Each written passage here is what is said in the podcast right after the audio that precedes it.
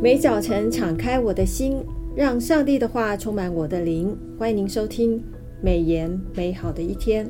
各位听众好，杨牧师平安，兄妹姐妹平安，听众朋友大家好，杨牧师好。呃，我们按着每日研经释义的进度，要研读以赛亚书十七到二十三章，我们已经走走快一半了，呃，三分之一，三分之一。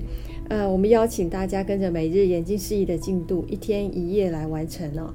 我们相信会领受。呃，上帝在以赛亚书当中要给我们真的是满满的祝福跟心意。那我们一样有三个问题要来请问一下杨牧师。第一个问题，上帝论到列国的审判，指出了亚述、巴比伦、摩押等国家的呃矜夸自傲，还有倚仗自己所拥有的像羊群哦、葡萄树的亚兰。嗯、那十八章有论到的是古时，还有十九章论到的是埃及。其中十九章的第二十四节，就当那日，以色列必与埃及、亚述三国一律，使地上的人得福。二十五节，因为万军之耶和华赐福给他们，说：埃及是我的百姓，好，亚述是我手的工具，呃，工作，以色列是我的产业，都有福了。那这节经文，上帝论到亚述、埃及，为什么跟以色列一样？都是有福呢啊，非常有意思哦。本来是敌对的国家，是怎么会变成啊一同跟敬拜上帝的？啊，埃及一直都是古代的文明古国哈。那它是一个大国，影响力非常深远。啊，就是权倾四海，自以为经济富强、政治先进的埃及人就不肯敬拜真神啊，我们的独一的神上帝哈。那只求问欲偶像以及种种邪术。先知以赛亚却说明耶和华才是真正的主，埃及以至于世上万国的起跌兴衰，都要按着上帝的旨意来成就的。哈，就是以赛亚书十九章十二节跟十七节。先知预言埃及所要遭受的挫折，面对宗教、政治、天灾、经济等等困难，埃及的偶像在神的面前占尽。埃及人的心理里面笑话，先知从五个到那日哈，就是在说呃这个以赛亚书的十九章十六节、十八节、十九节、二十三节、二十四节，以及当那日哈，就是十九章的十八、十九节，预言埃及要如何逐步的谦卑悔改，投向独一真神。埃及人再也骄傲不得。要与曾经奴隶的以色列人，还有主要的竞争对手亚述人平起平坐，啊，一起敬拜真神。啊，以赛亚书十九章二十三节提的，以色列作为神子民的独特地位，将来与外邦的亚述还有埃及共享，因他们都蒙神赐福，这暗示了普世都蒙受救恩之福。以赛亚书十九章二十四到十五节提的，从教会历史来看，埃及啊，就是亚历山大这边，亚述、米索波大米、以色列、巴勒斯坦这三处是最早接受基督教的地方。以赛亚书十九章二十三、二十四节的预言也应验了，在基督里面，因为争执而分开的百姓跟民族将。跪倒在上帝的面前，哈，他的脚前，成为弟兄姐妹了。是，大家都成为弟兄姐妹，不管是以前是不是敌对的状态，在基督里都是一家人。那第二个问题，我想要请问一下杨牧师，就是以赛亚书二十二章，犹大面对危机当前，呃，敌人环伺，先知很痛哭哦，因为看见耶路撒冷人民欢乐喧哗，嗯，哦，吃肉喝酒。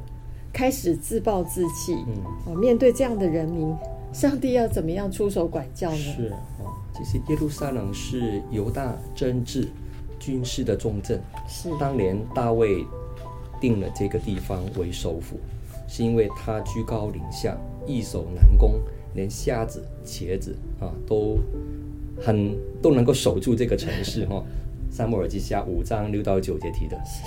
是耶路撒冷唯一的缺点就是没有水源。嗯，西西家王啊、呃、执政的时候，曾经加强耶耶耶路撒冷的防御哈，那并居呃就是建筑这个地下水道，引水入城，我们可以看到《列王记下》二十章二十节，历、嗯、代志下三十二章三到四节有提到这样的事。嗯、第四，军备与水源，啊、呃，使成为耶路撒冷的安全感哈。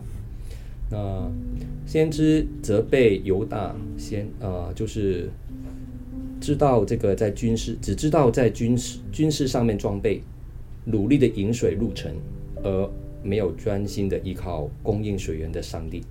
上帝才是我们真正的保障与恩典的源头哦，这是以赛亚书二十二章八到十一节提的。错置的安全感，以别的东西或偶像取代上帝的地位。终使犹大罪不可赦！就是以赛亚书二十二章十四节，意象谷可能是在耶路撒冷的西南方啊。那被称为意象谷，是因为耶路撒冷是先知的居所，是上帝启示的中心地，也是神彰显同在的地方啊。就是以赛亚书二十二章第一节提的，原来是欢乐的城邑，却要成为杀戮谷，就是耶利米书七章三十到三十二节提。先知想到将来的灾祸，也不不禁嚎啕大哭。哦，就是以赛亚书二十二章第四节，以南吉尔就是亚兰人。哦，这两个民族都是非常强悍善战的，他们投效亚述来犯耶路撒冷。这场战争显然是使犹大损失惨重，也使居民陷入到惊恐之中。哦，就是二十二章的第六节提的。美言的作者魏玉吉、魏玉琴传道哈，在四月二十六号的研经释义里面指出，面对如此的光景，哭泣悔改尚且不足，人们反倒是欢喜快乐，吃肉喝酒。原来他们并非不知道危机迫近，而是抱着自暴自弃的心态。他们说：“我们吃喝吧，因为明天要死了。”啊，就是二十二章十二到十三节提的，这使得上帝无法赦免，也不愿意赦免他们。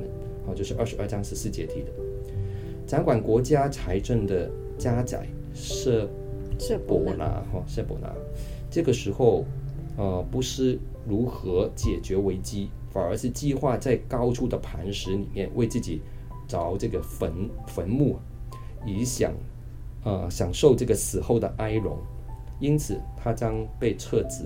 哈，就是二十二章十九节提的，上帝会预备忠心的仆人以利亚敬。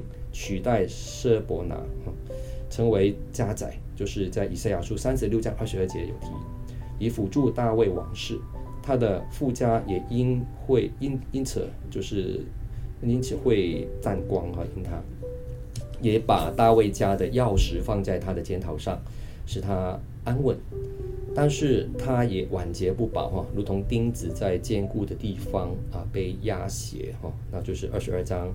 三十二十三到二十五节提的，是，所以这个呃，上帝对于犹大面对险境的时候，嗯，选择的是自暴自弃的方式，是，是他不愿意赦免啊，也不可能去赦免的，嗯，所以这个我们真是要了解，就是遇到困难的时候，我们要特别理解，就是上帝的心意。是。第三个问题，我想请问一下杨牧师，就是以赛亚二十三章。论到推罗这个国家，嗯、推罗是以财富夸口，因为它是靠航运、海运哦，跟航运发达的，嗯、而且它也采那个香柏木，是建造圣殿的最好的材料。面对这样的国家，上帝的审判又是什么样？好问题哈、哦，推罗原为海中的小岛，好像是今天的台湾。台湾对，最早被埃及统治过哦，那后被西顿哦，就是合并。那主前第八世纪是腓力基啊的政治经济扩展的时代，他们在地中海的西部哈建立了殖民帝国，以迦太基为首府，推罗与西顿这两座腓力基的海岛城市哈，那为免于亚述帝国的军事侵侵略，就向亚述倾城纳贡。西顿王西兰在大卫时代曾经协助大卫王。提供建造圣殿的香柏木，后来推罗和西顿分裂成为两个国家，并向地中海发展跟移民。推罗居民因为从事海外贸易而致富，他们主要输出品有生木、哈布料、染料、玻璃器具等等产品。那以斯结书二十七、二十八章有赞叹推罗全然美丽，极其荣华，智慧充足，无所不备，宛如伊甸园中原始的受造物。可惜他心高气傲，以财富夸口，自比为神，罪孽众多，贸易也不公。先知以赛亚预言上帝对推罗的审判。以赛亚书二十三章十一节提到，耶和华已经向海伸手，震动列国。他出令对付迦南，要拆毁其中的堡垒。经文中的迦南是指推罗，因他属于巴勒斯坦。推罗被神拆毁，列国也大为震惊恐惧。以经济奇迹创造富裕的台湾岛国，应该以推罗的历史为鉴戒，受到警惕。因为台湾经济繁荣所带来的这个呃奢华浪费、贪婪投机等社会的罪恶。并并不是很讨神喜悦哦。嗯、那美艳的作者韦魏玉琴传道在四月二十七号的研经释义里面指出，推罗最后也会像埃及一样被上帝接纳的。七十、嗯、年后，当上帝使自己的百姓回归的时候，推罗将再度恢复商业活动，并提供重建圣殿的木料，就是以斯拉记一章一到四节提的。是到那个时候，他对财富的态度也会有很大的改变，他不再为自己之战。这个财富了，哦，那而是提供给那些服侍上帝的人，使他们吃饱穿暖，哈、哦，就是以赛亚书二十三章十七到十八节。我们对财富的态度是怎么样的呢？嗯，只为自己累积财富吗？还是我们愿意把收益或获利归耶和华为圣呢？供应给服侍上帝的仆人呢？是我们发现推罗到最后还是一样被拯救了，原因是因为他们，呃，他们的这个收益。跟获利是归耶和华为圣的，而且他们的建造是跟圣殿有关系的。我们的神的意念真的是高过我们的意念。我们发现有一些国家，是神还是眷顾他们的。感谢主。那今天我们透过这个三题的问题，呃，跟杨牧师请教，有很多这个经文，特别是在列国审判的这一段，其实对呃所有的弟兄姐妹来讲是较为困难的。是的，所以我们真的是鼓励大家。每天按着每日研经释义的进度，释义当中有写出来的这个重点，你在对照圣经的经文来看的话，就会帮助你在读经上面会有更多的收获跟了解。好，再加上杨牧师每个礼拜四美言美好一天的分享，就看见不同的属灵的亮光。所以鼓励呃弟兄姐妹，还是一天一夜按着每日研经释义的进度来读，相相信你会有满满的这个祝福。那么我们今天美言美好的一天就分享到此，谢谢您的收听。愿上帝的话语丰富充满我们的生活，使大家福杯满溢。